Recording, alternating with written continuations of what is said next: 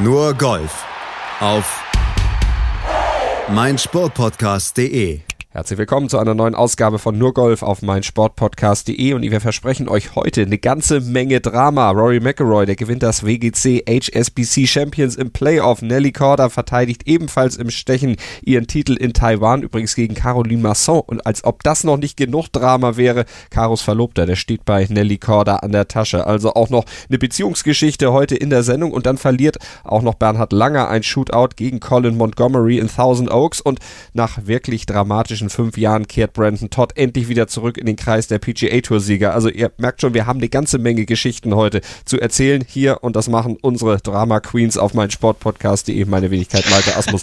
und ihr hört sich schon lachen. Desiree Wolf, hallo Desiree. Du bist wenn dann der Drama King. ja, hallo. Einen anderen King, den würdigen wir jetzt, nämlich bevor wir in die aktuellen Turniere einsteigen, da müssen wir noch über eine zu Ende gegangene Superserie sprechen und die auch entsprechend würdigen. Phil Mickelson, nämlich der fiel nach seinem geteilten 28. Platz in Shanghai erstmals nach 26 Jahren aus den Top 50 der Weltrangliste. 26 Jahre, beziehungsweise in Wochen umgerechnet 1353 Wochen lang stand Phil Mickelson in den Top 50 der Welt. Jetzt ist er 51. aber eben nicht mehr drin in diesem illustren Kreis. Das ist eine Serie, die begann, als John Rahm, Matthew Fitzpatrick und Sanjay Im zum Beispiel noch nicht einmal geboren waren und Jordan Spieth und Justin Thomas Desiree gerade mal zu krabbeln anfingen. Ja, da war ich noch äh, tatsächlich auf der Schule. Es ist lange her. ähm, das ist ein Streak, den wir so schnell nicht mehr sehen werden. Ich äh, wage die Prognose möglicherweise überhaupt nicht mehr.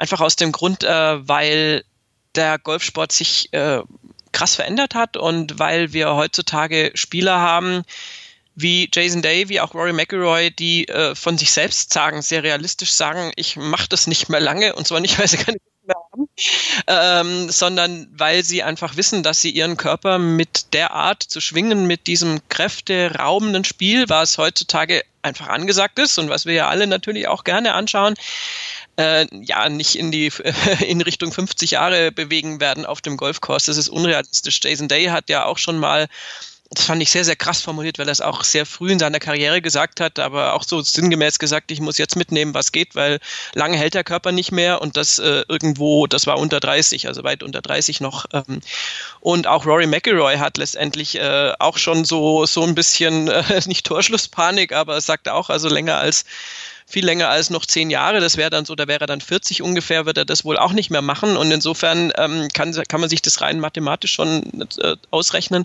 dass das wohl möglicherweise gar nie mehr zustande kommen wird. Okay, es gibt natürlich beständige Spieler, die ja schon irgendwie Weltklasse sind, vielleicht nicht ganz vorne sind, vielleicht nicht ganz so krass schwingen wie jetzt irgendwie diese ganz super Top-Spieler, die ich da genannt habe. Aber 25 Jahre in den Top 50, das ist, äh, das ist eine Marke. Also ich, ich prognostiziere, dass wir das also nicht sehen werden, mhm. dass die jemals sein wird. Rory McIlroy, der steht jetzt ungefähr elf Jahre in Folge in den Top 50 der Welt, nicht ganz. Also der bräuchte noch 15, 16 Jahre, um dann tatsächlich an Phil Mickelson zumindest gleich zu ziehen und noch nicht vorbeizuziehen. Da bräuchte er dann noch ein bisschen länger und das scheint dann tatsächlich nicht mehr der Fall zu sein, dass er das noch macht. Also er ist derjenige, der aktuell am nächsten dran ist. Aber über ihn müssen wir jetzt in anderer Funktion sprechen, nach einer kurzen Pause hier bei Nurgolf auf mein Sportpodcast.de. Dann geht's nämlich zum WGC nach Shanghai und das hat er gewonnen und damit ist er neben Dustin Johnson und Tiger Woods der einzige der drei, der vier WGC Turniere im Laufe seiner Karriere schon mal gewonnen hat. Kurze Pause, dann geht's mit dem WGC weiter. Schatz, ich bin neu verliebt. Was? Drüben. Das ist er. Aber das ist ein Auto. Ja, eben. Mit ihm habe ich alles richtig gemacht. Wunschauto einfach kaufen, verkaufen oder leasen. Bei Autoscout24. Alles richtig gemacht. Mein Sportpodcast.de ist Sport für die Ohren. Like uns auf Facebook. Nur Golf auf mein Sportpodcast.de mit dem Blick nach Shanghai zum World Golf Championship HSBC Champions im Shishan International Golf Club. Wir gucken auf den Sieg von Rory McIlroy. Der hat sich im Stechen durchgesetzt gegen den Titelverteidiger, gegen Sender Schoffley. Beide hatten mit minus 19 die reguläre vierte Runde, die regulären vier Runden beendet und damit Louis Oosthuizen mit minus 17 auf Platz 3 verdrängt. Geteilte vierte übrigens Victor Perez, Matthias Schwab, der Österreicher und Abraham Anser bei minus 15. Desiree WGC, das ist eine Geschichte, da sind die großen Namen natürlich gefordert, die großen Namen auch am Start, auch wenn Rory McIlroy jetzt bei diesem Turnier in Shanghai der größte Name war, aber dieser Bürde ist er ja auch durchaus gerecht geworden, auch wenn es ein bisschen dramatisch war am Ende, denn Schoffli, der hat ordentlich Dampf gemacht. Oh ja, und Rory hat ja am dritten Tag, also nach der dritten Runde noch gesagt, naja, also jetzt habe ich irgendwie dreimal 67 gespielt und wenn jetzt nochmal eine bogiefreie Runde, also nochmal eine 67 sozusagen spiele, dann sollte das normalerweise reichen. Und ähm, ja, also das mit dem Bogiefrei hat ja geklappt, ähm, aber er hat wohl nicht damit gerechnet, dass Xander Schoffli so dermaßen viel Druck auf ihn ausüben würde.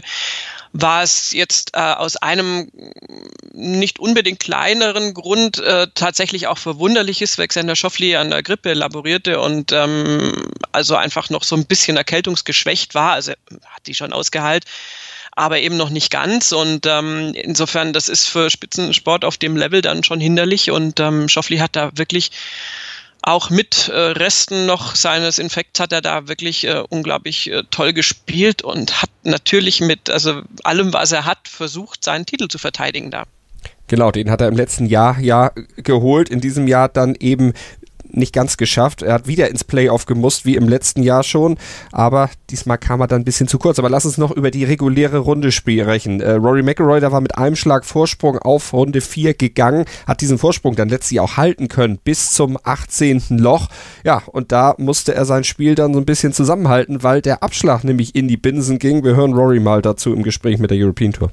As I was walking to it, I thought it was in the water. So, you know, I was thinking best case scenario, try to make a five. Um, hopefully Xander doesn't doesn't make more than a uh, better than a birdie, and you know thankfully it stayed up and um, you know played the hole a little more stress free. But uh, yeah, I walking off the 18th tee, I would have taken a playoff right there and then. Und das musste er ja dann nachher auch hinnehmen, dieses Playoff, denn da hat er ja letztlich nochmal gezittert. Ja, wobei ähm, so, wie soll ich sagen, so zittrig, äh, wie die 18 in der regulären Runde dann letztendlich gespielt war, ähm, so souverän hat er dieses Playoff gespielt. Das ist sowas von Rory-Style und das ist mit der Grund, warum ich äh, ihn inzwischen zu meinem absoluten Lieblingsspieler erkläre. Sorry an alle anderen, die da mal in der Wertung waren, aber das äh, ist jetzt auch kein Geheimnis und das soll jetzt auch nicht zu subjektiv alles sein, aber sich dahinzustellen mit einem, ja, mit Bad Memories. Also der Kommentator selbst hat auch noch gesagt, naja, das ist eigentlich nicht ganz so klasse, dass, dass die jetzt die 18 nochmal spielen müssen, also nicht so klasse für Rory, weil er ja diesen Abschlag da rechts raus äh, in Erinnerung hat. Da besteht jetzt die Gefahr, dass er ihn kompensiert, dass er ihn links irgendwie in den Bunker drückt und ähm, äh, Schoffli hat da auf jeden Fall jetzt einen besseren Ablauf im äh, Kurzzeitgedächtnis und hat da eigentlich einen leichten Vorteil. Und Rory stellt sich hin und ähm, ja, straft wieder mal alle uns äh, Experten Lügen und ähm, donnert da einen Abschlag raus, äh, ohne irgendeine Kurve, ganz gerade gespielt und perfekt platziert auf dem Fairway. Äh, leicht links natürlich, klar, aber da musste er auch hin.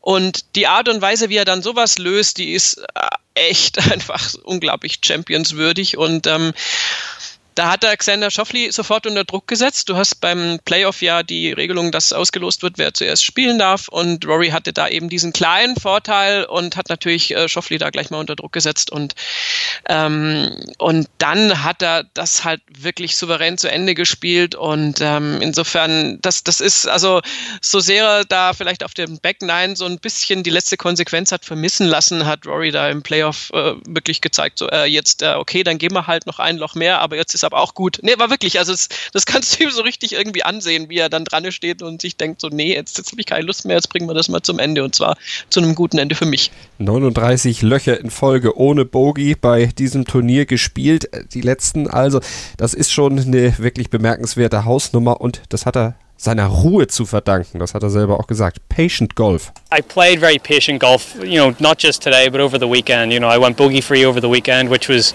which was nice to do. Um, you know, if someone had told me that on Friday night, I, I would have thought I wouldn't have needed a playoff to win. But Um, you know, Xander played great, and uh, it was a it was a it was a great final round to be a part of.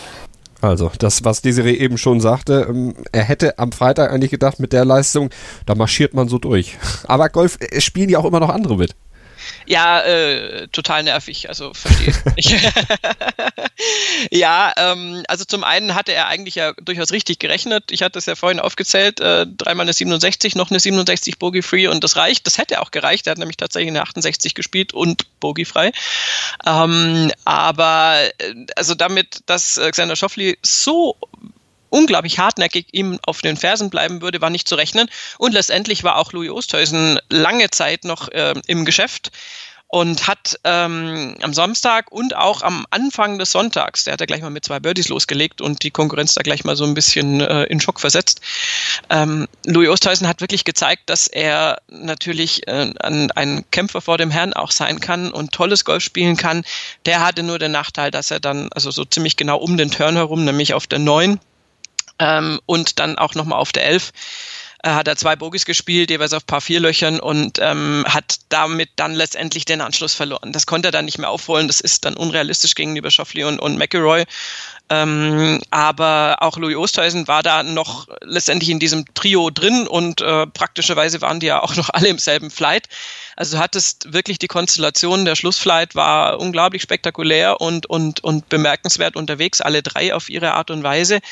Und der Rest des Feldes hat sich noch rangekämpft, aber irgendwie mit einem klitzekleinen Sicherheitsabstand. Äh, Abraham Anser, Perez und Schwab kamen ja dann auf minus 15 raus, haben aber halt richtig gute Schlussrunden gespielt. Also die haben sich da nochmal richtig nach vorne gespielt und haben letztendlich äh, ja jemanden verdrängt, dem man es jetzt gar nicht so unbedingt gönnt, aber der leider wieder keine gute Sonntagsschlussrunde hatte, nämlich Matthew Fitzpatrick. Und ähm, da würde ich gern eine philosophische Betrachtung noch loswerden. Ähm, der hat mir leid getan, ähm, hat wirklich nicht gut gespielt, zwar ein Igel an der 2, alles, alles schick, aber dann noch drei Bogies im Verlauf der Runde einfach zu wenig, um da jetzt noch vorne mitmischen zu können oder rankommen zu können. Ähm, Fitzpatrick war auf einem sehr, sehr, sehr guten Weg bei diesem Turnier. In den ersten zwei Turnieren, äh, Turniertagen hättest du gesagt, hey, da, da geht richtig was. Das ist eigentlich äh, Verdacht auf Siegchance. Ähm, ich habe ihn jetzt irgendwie in letzter Zeit beobachtet, weil das ist so ein Spieler, der, der uns irgendwie auch am, am Herzen liegt, denke ich, als europäischer Spieler und, und als junger Spieler war für mich immer so eine Art kleiner Bruder von Rory McIlroy, auch so vom, von, von der Art her. Und ähm, ich habe äh, so, so eine ganz vielleicht, äh, also scheinbar blöde äh, Beobachtung gemacht, aber ich habe das Gefühl, der hat zurzeit keinen Spaß mehr an, an diesem Golf. Und das kann, äh, das ist dann unter Umständen sehr hinderlich. Wir haben, wir haben ganz, ganz oft bei, bei so Comebacks und bei, bei großartigen Leistungen haben wir oft im Interview ähm, so Aussagen, ja, und mir macht das wieder Spaß und ich habe den Spaß am Golf wieder gefunden und ich habe leider im Moment den Verdacht, dass äh, Fitze ihn so ein bisschen verloren hat. Er ist so ernst und so frustriert. Ich meine, natürlich strahlst du nicht übers ganze Gesicht, wenn du eine Sonntagsrunde hast, die nicht läuft und, und wenn du merkst, dir entgleitet das und du wirst schon wieder einfach nur in Anführungszeichen ein Top-Ten-Ergebnis einfahren. Aber, aber auch als er in München war bei den BMW International Open, war er einfach selten so richtig gut drauf irgendwie. Und, und ich denke mir manchmal, wenn, wenn man ihm da so ein bisschen mehr Spaß am Golfen wieder mitgeben könnte, wird es vielleicht auch ein bisschen besser passen, weil ich glaube, er zieht sich da im Moment ein ganz klein bisschen runter. Ist jetzt wirklich Feldwald- und Wiesenanalyse von mir, aber das ist mir im Verlauf dieser Schlussrunde mehrfach aufgefallen und eben auch, weil ich ihn immer irgendwie so ein bisschen auf dem Schirm habe und mir immer denken, Mensch, Junge, hab doch mal ein bisschen mehr Spaß an der ganzen Sache wird Zeit, dass die Saison dann vielleicht auch erstmal zum Ende kommt, dass er sich ein bisschen besinnen kann, um dann wieder in die neue Saison zu starten oder dass vielleicht dann doch noch irgendwas funktioniert bei den letzten Turnierstarts in diesem Jahr, dass er dann da doch den Knoten noch geöffnet kriegt. Äh, Knoten geöffnet, das war ja auch was, was Rory McIlroy sich von dieser Saison insgesamt versprochen hatte. Dafür hatte er ja auch seinen gesamten Turnierplan umgestellt. Wenn wir jetzt so kurz vor Ende des Jahres mal drauf gucken und das Jahr ist nicht vorbei, das sagt er gleich im O-Ton auch noch. Vier Turniersiege, kann man nicht meckern. Äh, bevor wir darauf eingehen, lass uns den, äh, den O-Ton einfach hören. No, it's not over. I've got one more event left in Dubai. Um so look, I want to I want to fi- finish the season off as, as well as I can. I'm I'm playing well. Um, I don't think my game's going to go anywhere over the next two weeks. So hopefully I can turn up in Dubai and you know play well on a golf course that I've had success on and, and really finish the year off. Hopefully the way that um, I've played all year, which is consistently good golf. And um, but yeah, this is you know I really wanted to get another win for the end of the year, and now that I've done that, um, it would be nice to get two wins. Ja, warum nicht? Noch einen fünften am Ende und das wäre dann das Jahresendturnier, wäre jetzt auch nicht das Schlechteste zuzutrauen, ist es ihm auf jeden Fall. Er hat alles richtig gemacht mit der Turnierplanung. Ja, also äh, uneingeschränktes Jahr und ähm, das Jahr von McElroy ist, ist jetzt auch rein statistisch einfach bemerkenswert. Ähm, klar, er hat den FedEx Cup gewonnen, das wissen wir jetzt inzwischen alle und er ist auch PGA Tour Player of the Year geworden in diesem harten Kampf gegen Brooks Köpka. Ähm, dreimal gewonnen jetzt, wenn wir aus der PGA-Sicht mal gucken. Wir sind ja auf der European Tour schon in der neuen Saison. Er hat einfach 74 Prozent seiner Starts in den Top 10 absolviert. Das war ja mit äh, ein Grund, warum die, seine Mitspieler ihn auch dann auf diese Auszeichnung hingewählt haben. Also er war unglaublich konsistent in seinem Jahr. Und noch dazu, also seit es diese ganze Shotlink-Geschichte gibt und wir Strokes Gained äh, Statistiken haben, äh, war das die absolut beste Saison eines Spielers, äh, der nicht Tiger Woods heißt. Also das ist, ähm, das ist schon eine Sache. Äh, McElroy hat da sehr, sehr vieles sehr richtig gemacht in diesem Jahr. Ja, klar, wir haben Brooks Köpka da rumhängen, der halt mal gerne dann die Majors irgendwie mitnimmt und äh, sie dann sozusagen Rory auch wegnimmt. Aber ähm, ehrlich gesagt ist Rory von, vom Gesamtpaket her so, so weit vorne. Ich, ich würde mir unbedingt für ihn wünschen, dass er nächstes Jahr ein Major wieder gewinnt um sich dann so Kommentare wie von Köpka von wegen, naja, seit ich jetzt hier unterwegs bin, hat er ja überhaupt kein Major gewonnen, das ist für mich gar nicht relevant, äh, um das so ein bisschen ähm, dann letztendlich außen vor lassen zu können. Aber ähm, Rory hat auf jeden Fall, wenn du ihn und seine Karriereplanung und sein persönliches Ziel nimmst, hat er in diesem Jahr, wie du schon gesagt hast, alles richtig gemacht. Und ähm, ho hoffentlich äh, kann er das ins nächste Jahr mit rüberziehen. Und ich sage jetzt auch nicht, äh, wo ich mir wünschen würde, dass er dann tatsächlich auch gewinnt. Nein, ich sag's nicht. Wollen wir es nicht verschreien, sagen wir es einfach mal so. Er hat ja auch die Chance, im nächsten Jahr dann mit äh, Dustin Johnson gleichzuziehen, was FedEx Cup, nee, was nicht FedEx Cup, sondern WGC-Siege angeht. FedEx Cup, da ist er sowieso jetzt wieder Erster in der Liste, nachdem er die Serie ja im letzten Jahr gewonnen hat. Aber auch was WGC-Siege angeht, denn Dustin Johnson ist ja der Einzige, der alle vier bisher in seiner Karriere gewinnen konnte. Tiger Woods und Rory McIlroy, die stehen jetzt erst bei drei. Aber mit der Form, wenn er sie ins nächste Jahr rüber retten kann, natürlich einer, der in Mexiko dann auch dann beim nächsten WGC-Start durchaus mit in der Verlosung sein sollte. Rory McIlroy also absolut on fire und ja, glaubst du, dass er in Dubai gewinnt? Ähm, also das, äh, diese Frage, oh, ich sag nicht so ohne meinen Anwalt. Äh, davon abgesehen, äh, spontan ja und äh, unspontan, äh, er hat auf jeden Fall große Chancen dort zu gewinnen, auch weil er sich jetzt eben eine Pause nimmt. Er wird ja in der Türkei nicht starten und ähm, äh, Rory in der Form, sorry, kann wirklich alles gewinnen, aber es ist Golf und natürlich kann das auch alles äh, total in die Hose gehen oder halt eben knapp nicht klappen, wie auch immer. Es gibt sicher noch ein paar andere Anwärter auf diesen Gewinn in Dubai. Wir werden da auch Bernd Wiesberger dann wieder haben, der natürlich da seine Race to Dubai äh, Führung äh, da verteidigen möchte und also das, das wird auf jeden Fall nochmal ein hartes Turnier, weil da wird wirklich jeder aufkreuzen, der irgendwie einen Golfschläger halten kann, in, in großen Anführungszeichen gesprochen. Und ähm, ähm, insofern wird das ein, ein Riesenereignis, da freue ich mich jetzt schon wahnsinnig drauf. Und wenn Rory das auch noch gewinnt, dann hat er mal so ein richtiges Statement abgegeben in dieser Saison. Aber ja, gucken wir einfach mal. Ähm, ich ich freue mich einfach, dass sich seine Planung ausgezahlt hat, dass sich sein, seine Idee, was heißt Idee, dass sich sein Schedule ausgezahlt hat, da jetzt auf der PGA Tour zu bleiben.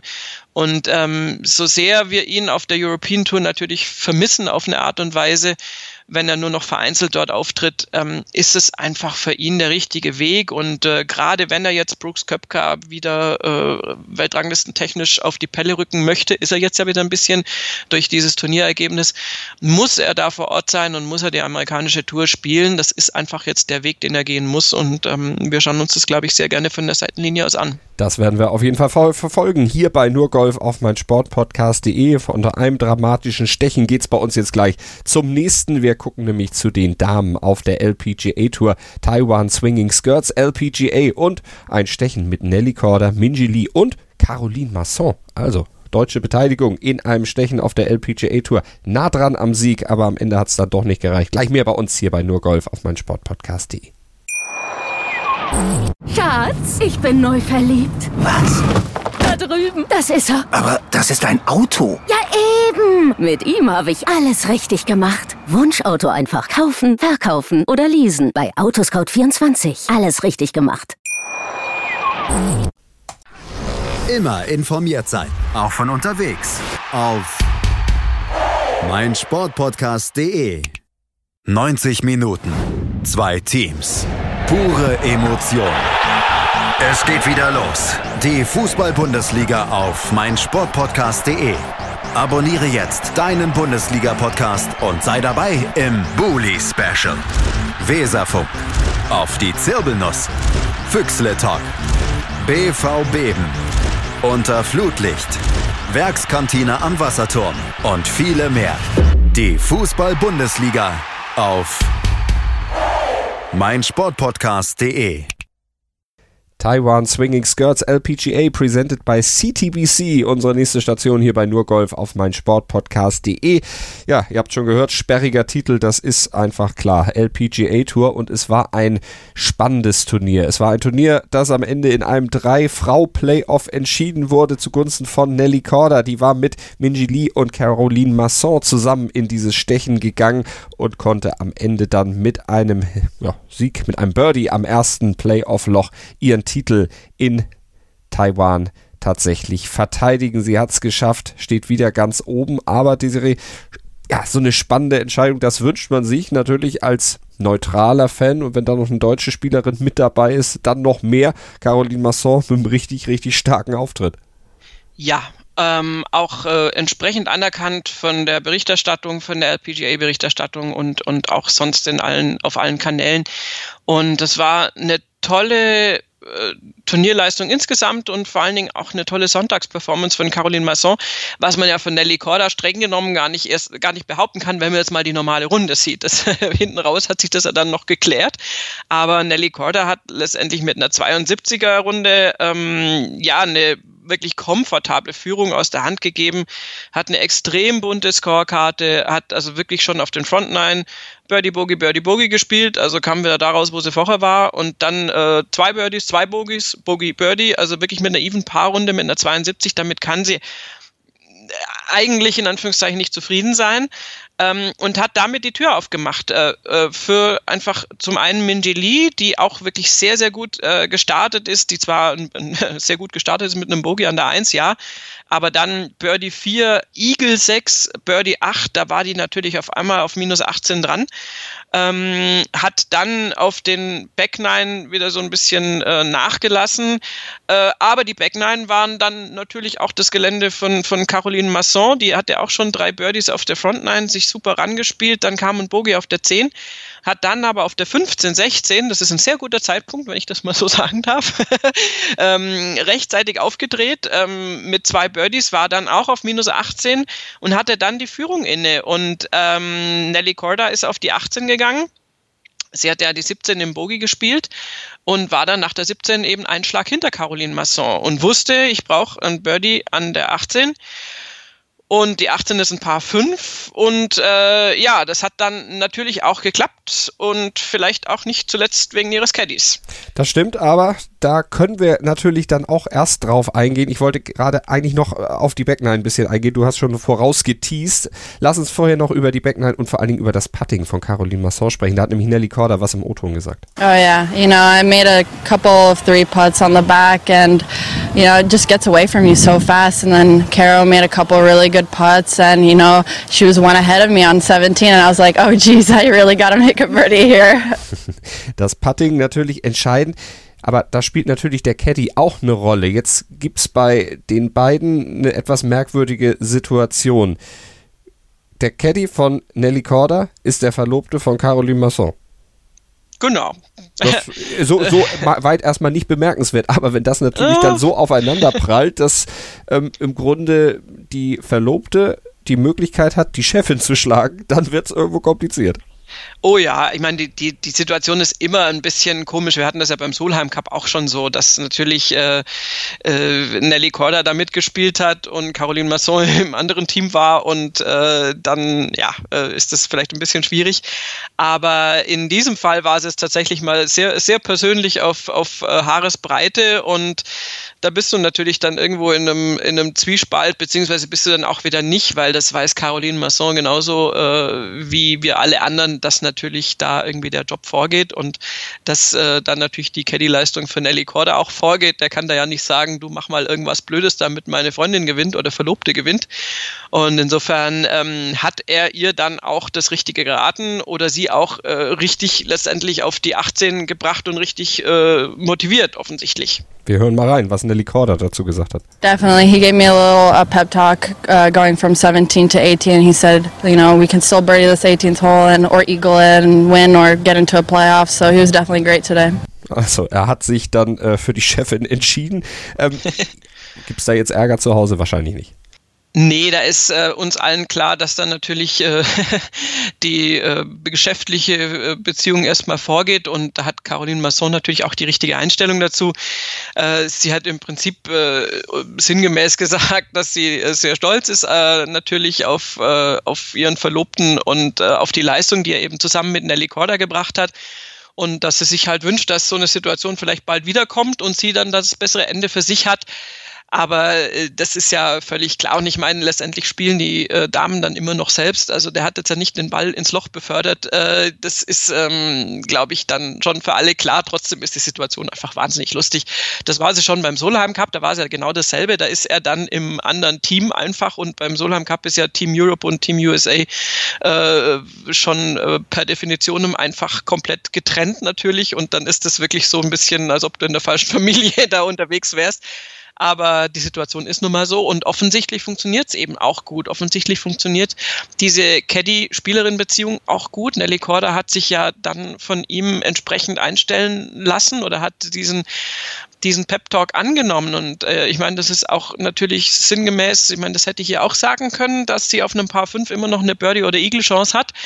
Ähm, und aber das, das geht ja darum, wie, wie kommt es bei ihr an? Äh, ist es dann in der richtigen Situation und äh, packt er sie da beim richtigen Nerv? Und das hat er offensichtlich getan. Und Caro Masson, ja gut, sie hat sich halt dann im Playoff auch vergeben, also schon an der 18, wo sie ja nur ein paar gespielt hat und im Playoff hat sich halt vergeben. Nelly Corder hat da so ein bisschen kleine Parallele übrigens zu Rory McIlroy, äh, hat da halt als einzige der drei den Drive super aufs Fairway gesetzt ähm, und sich dann entsprechend eben die Birdie-Möglichkeit rausgespielt. Und ähm, ja, meine Güte, hat es knapp nicht geklappt, aber Caro hat auch äh, im Interview gesagt, meine Güte, wenn du mir am Donnerstag, Freitag gesagt hättest, dass ich hier im Playoff lande, hätte ich das genommen. Also äh, es ist immer dann knapp und ein Playoff heißt immer, dass es ein oder zwei oder wie viel auch immer Kontrahentinnen oder Kontrahenten gibt, die dann das kürzere Ende für sich haben und die dann halt natürlich enttäuscht sind und auf einem zweiten Platz landen aber es ist auf jeden Fall eine super Performance gewesen. Und wenn du dir die Schlussrunde von Caro Masson ein bisschen anschaust oder die Highlights, viel mehr kann man hier ja meistens nicht sehen, ähm, hat die ganz, ganz tolles Golf gezeigt. Also sie hatte auch wirklich, es war nicht nur das Putten, also da würde ich jetzt Nelly Corda mal kurz korrigieren, das kann sie auch nicht wissen nach der Runde, die hat ja nicht zugeschaut, aber die hat ja, ähm, die hat wirklich ganz, ganz tolle Annäherungsschläge, auch wirklich aus, aus größerer Distanz an die Fahne hingetackert, ganz souverän, auch risikoreich zum Teil gespielt und äh, ich finde das eine tolle Performance von Caro und, und äh, hoffe einfach, dass sie daran anknüpfen kann und vielleicht dann ihren Verlobten mal äh, schlagen kann, sozusagen, dem Team zusammen mit Nelly. das werden wir natürlich dann auch verfolgen. Auf jeden Fall können wir sagen, es war Nelly Corders dritter Karrieresieg. Und wenn wir auf ihre Saisonverlauf, äh, Ergebnisse gucken, 19 Turniere gespielt, 18 Cuts geschafft, zweimal gewonnen, neunmal sonst noch in den Top 10 gewesen, 1,395 Millionen Millionen US-Dollar eingenommen. Kann sich absolut sehen lassen, ihre Saison dann in diesem Jahr. Und sie ist auch hochgeschnellt im Race to CME Globe von Position 9 auf Position 4. Sieht doch alles für Nelly Corda erstmal ganz gut aus. Für und ihre Schwester war da. Das stimmt auch. Also, also Jessica Corda hat ja beim letzten Sieg von Nelly Corda waren die ja noch über Skype oder FaceTime oder was auch immer für, für eine technische Möglichkeit äh, tränenreich äh, dann zusammengekommen. Noch, äh, ich weiß noch, das war noch nach dem 18. Grün, war die dann gleich an der Strippe sozusagen sozusagen, hätte man früher gesagt, Trademark. Ähm, und diesmal war Jessica Korda vor Ort äh, zu ihrem eigenen, äh, ja, jetzt sicher nicht zu ihrer eigenen Begeisterung auf einem geteilten elften Platz gelandet, weil sie leider den Moving Day irgendwie nicht so richtig erwischt hat mit einer 73 und also sie hat eine deutlich bessere Schlussrunde gespielt als ihre Schwester mit einer 67, fünf Schläge besser, aber eben viel zu weit hinten, hat sich dann nur nach vorne gearbeitet. Aber das ist dann tatsächlich auch relativ irrelevant, diese eigene Platzierung, weil die beiden Schwestern, die äh, sind da wirklich sehr verbunden und äh, Jessica Korda hat sich natürlich wahnsinnig gefreut, den Sieg von Nelly mit ansehen zu können dann. Die war ja auch schon längst im Clubhaus und, ähm, und äh, also die, die waren ja jetzt schon beim Solheim Cup, um nochmal drauf zurückzukommen, die gefürchteten Korda Sisters und die haben also wirklich auch, da ist ganz, ganz viel äh, Sportkompetenz in dieser Familie und die beiden können das mal so richtig auf den Golfplatz rüberbringen. Und wir bringen euch auch gleich noch ein bisschen weiteres Golf rüber. Wir schauen nämlich gleich noch zur Champions Tour und auch auf die PGA Tour. Da gab es ja auch noch so ein kleineres Turnier in Bermuda. Und bei den Champions, da gab es ein Playoff mit Bernhard Langer und Colin Montgomery. Selige alte Zeiten wurden da wieder wach und die äh, werden wir auch gleich nochmal wieder aufleben lassen mit unserer Berichterstattung nach einer kurzen Pause hier bei Nurgolf auf meinsportpodcast.de. Schatz, ich bin neu verliebt. Was? Da drüben. Das ist er. Aber das ist ein Auto. Ja, eben. Mit ihm habe ich alles richtig gemacht. Wunschauto einfach kaufen, verkaufen oder leasen. Bei Autoscout24. Alles richtig gemacht. Willkommen bei meinsportpodcast.de. Wir sind Podcast. Wir bieten euch die größte Auswahl an Sportpodcasts, die der deutschsprachige Raum so zu bieten hat. Über 20 Sportarten. Mehr als 45 Podcast-Serien. Über 9000 veröffentlichte Podcasts. Und über 5 Millionen Podcast-Downloads. Allein im Jahr 2018. Wir sind Podcast. Wir sind meinsportpodcast.de. Nur Golf auf mein Sportpodcast.de. Bevor wir zu den angekündigten äh, Turnieren bei den Champions und auf der PGA Tour kommen, haben wir natürlich noch was von der LPGA Tour nachzureichen. Q-School, erfreuliche Ergebnisse aus deutscher Sicht, denn Caroline Massons zweiter Platz bei der LPGA Tour, das war ja nicht das einzig Positive aus deutscher Sicht bei den Damen. Wir können nämlich auch über Esther Henseleit ein bisschen was sehr Positives berichten, Desiree.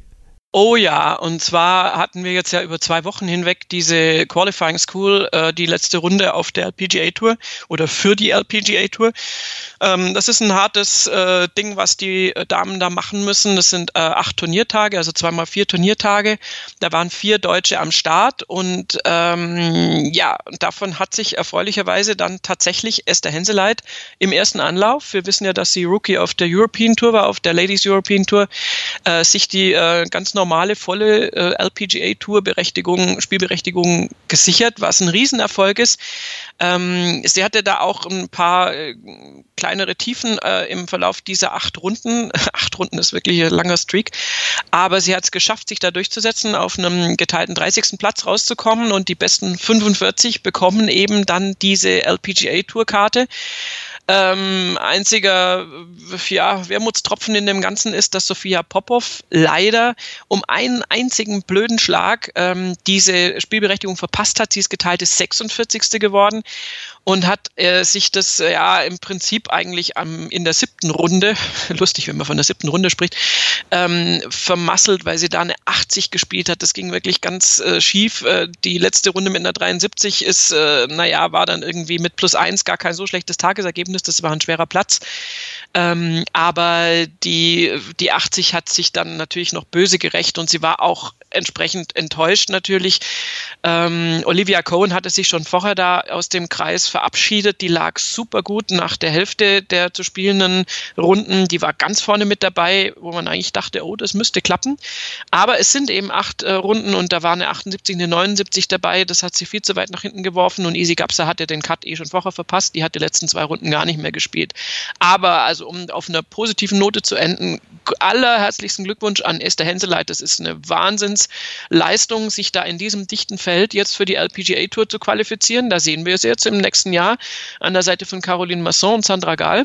Mhm. Und gucken uns dann mal an, was er da reißen kann. Werdet ihr alles drüber erfahren. Natürlich hier bei Nur Golf auf mein Sportpodcast.de und wir gucken jetzt zur Bermuda Open gab ja auch noch neben dem WGC, was ja in Kooperation zwischen PGA Tour und European Tour veranstaltet wurde, noch ein weiteres Turnier auf der PGA Tour, eben diese Bermuda Open zum ersten Mal ausgetragen. Und Brandon Todd hat am Ende gewonnen mit minus 24. Harry Hicks um vier Schläge abgehängt. Sechs Schläge landete er vor Hank Lieb Biodi, Lee Bioda. Also es sind nicht die ganz gebräuchlichen Namen, die da am Start waren, die Brandon Todd da geschlagen hat. Wird ihm am Ende aber völlig egal sein. Er hat eine fünf Jahres Dürre Strecke auf der PGA Tour wieder mal äh, beenden können. Er hatte 2014 das Byron Nelson gewonnen. Das war sein erster Turniersieg auf der Tour und es sollte dann sein einziger bis zum gestrigen Tag bleiben. Er war damals in die Top 50 der Weltrangliste vorgeschnellt, aber auch schnell da wieder raus. Zwei Jahre später, da hatte er dann schon seine Tourkarte verloren, hat zum Beispiel zwischen 2016 und 2018 37 von 41 Cuts verpasst, war irgendwann auch in der Weltrangliste dann nicht mehr unter den Top 50 natürlich, sondern aus den 2000 sogar rausgefallen. Und wir erzählen es oft, das war wieder so eine Geschichte, wo einer schon fast die Schläger weggeschmissen hätte ja, totgeglaubte Leben länger irgendwie. Das wäre so eine Überschrift für ganz viele Sendungen von uns. Ähm, das ist dieses Phänomen, was wir, du hast schon gesagt, schon oft berichtet haben.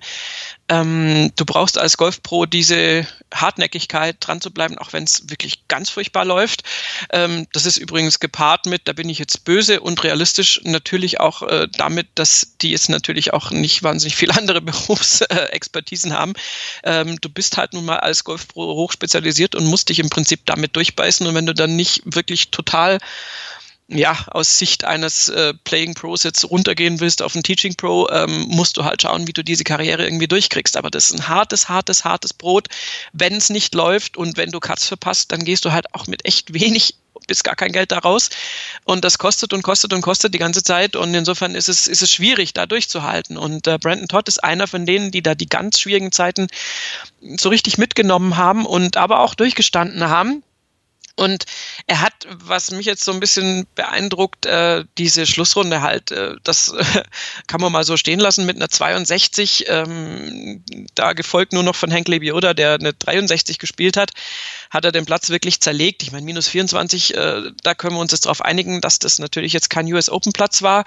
Ähm, da muss natürlich ein niedriger Score her, aber Harry Hicks war die ganzen Tage über eigentlich mit 66, 65, 65 beständig in den sehr tiefen 60ern unterwegs und sah da eigentlich ganz, ganz gut aus, so auf der Gewinnerstraße. Und Brandon Todd hat ihn dann, hat ihn am Schlusstag einfach mal sechs Schläge abgenommen. Also 62 im Vergleich zu 68 von Harry Hicks und hat ihn damit eben auch mal locker um vier Schläge überholt.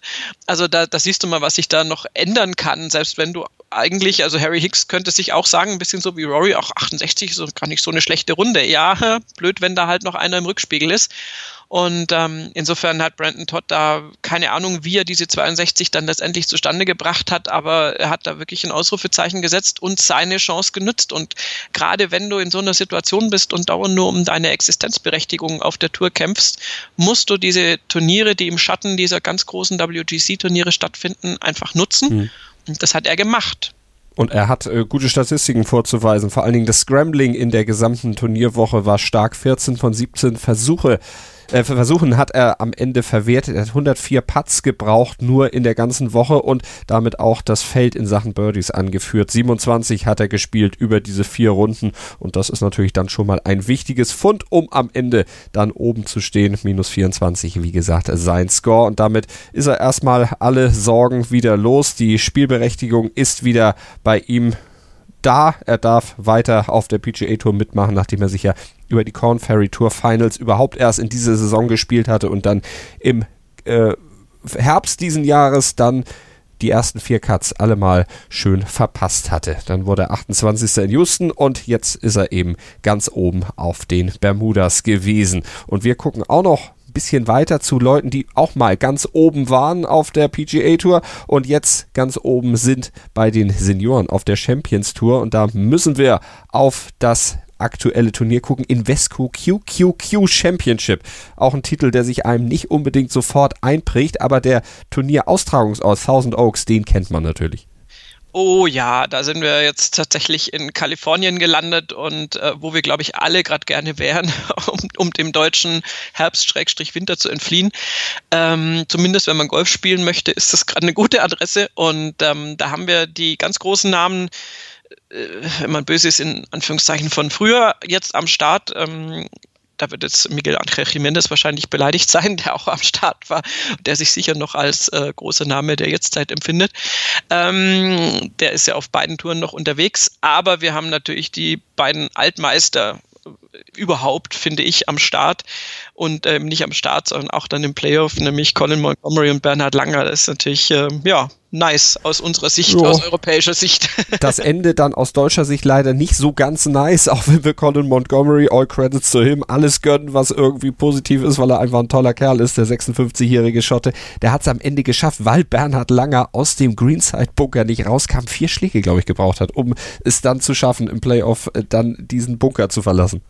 Ja, also wie, wie, Entschuldigung, wie kacke kann es halt auch laufen. Ja.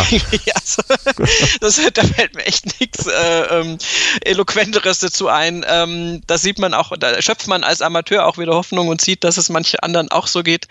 Ähm, ich hatte auch mal so ein legendäres Bunkererlebnis, äh, was allerdings an meiner Inkompetenz lag und nicht daran, dass man aus dem Bunker nicht rausgekommen wäre. Aber da habe ich mich dann auch rein verbissen und habe äh, nicht den vernünftigen Weg gewählt, der dann heißt, äh, spiel halt woanders raus, wenn es in die Richtung schon nicht funktioniert.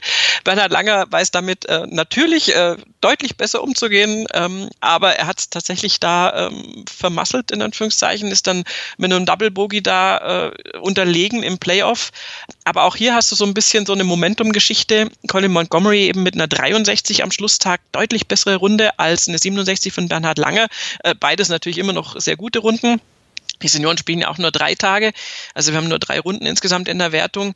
Und Bernhard Lange hatte zum Beispiel am, am Samstag natürlich mit einer 65 viel, viel besser gespielt als Montgomery wiederum. Aber ich habe trotzdem immer wieder das Gefühl, dass dieses, dieses, dieses Momentum der Schlussrunde dann doch oft ins Playoff noch rüberstrahlt. Bei Nelly Corda war es jetzt nicht zwingend so. Da hatte Caro Masson sicher ein gutes Momentum, hat es nicht nutzen können. Aber Montgomery hat es äh, einfach solide zu Ende gespielt, spielt einfach mal flockigen Paar auf der 18 und lässt Bernhard Langer da im Bunker verhungern. Ähm, also lässt in Anführungszeichen, ähm, der kann natürlich nichts dafür, dass Bernhard Langer da reinspielt. Aber meine Güte, eben Bernhard Langer ist, glaube ich, äh, froh, dass er da mal wieder ganz, ganz vorne mit dabei ist, weil er ja vom absoluten Seriensieger, wir haben ja schon gegähnt zum Teil hier in den Sendungen, weil wir schon wieder über einen Sieg von ihm berichten mussten, durften, ähm, hat er ja sich in dieser Saison jetzt so ein bisschen äh, wegbewegt. Zumindest äh, ist, ist es gerade so eine Phase, wo er nicht immer ganz, ganz, ganz mit vorne dabei ist. Und ich würde mal sagen, das Turnier insgesamt zeigt eine ganz, ganz deutliche Aufwärtskurve bei ihm. Das auf jeden Fall. Und wir müssen ja auch sagen, äh, Bernhard Langer ist, äh, ganz egal was er holt, immer eine Legende und mit 40 Turniersiegen bei den Champions sowieso meilenweit allen enteilt, auch Montgomery, der hat nämlich erst sieben.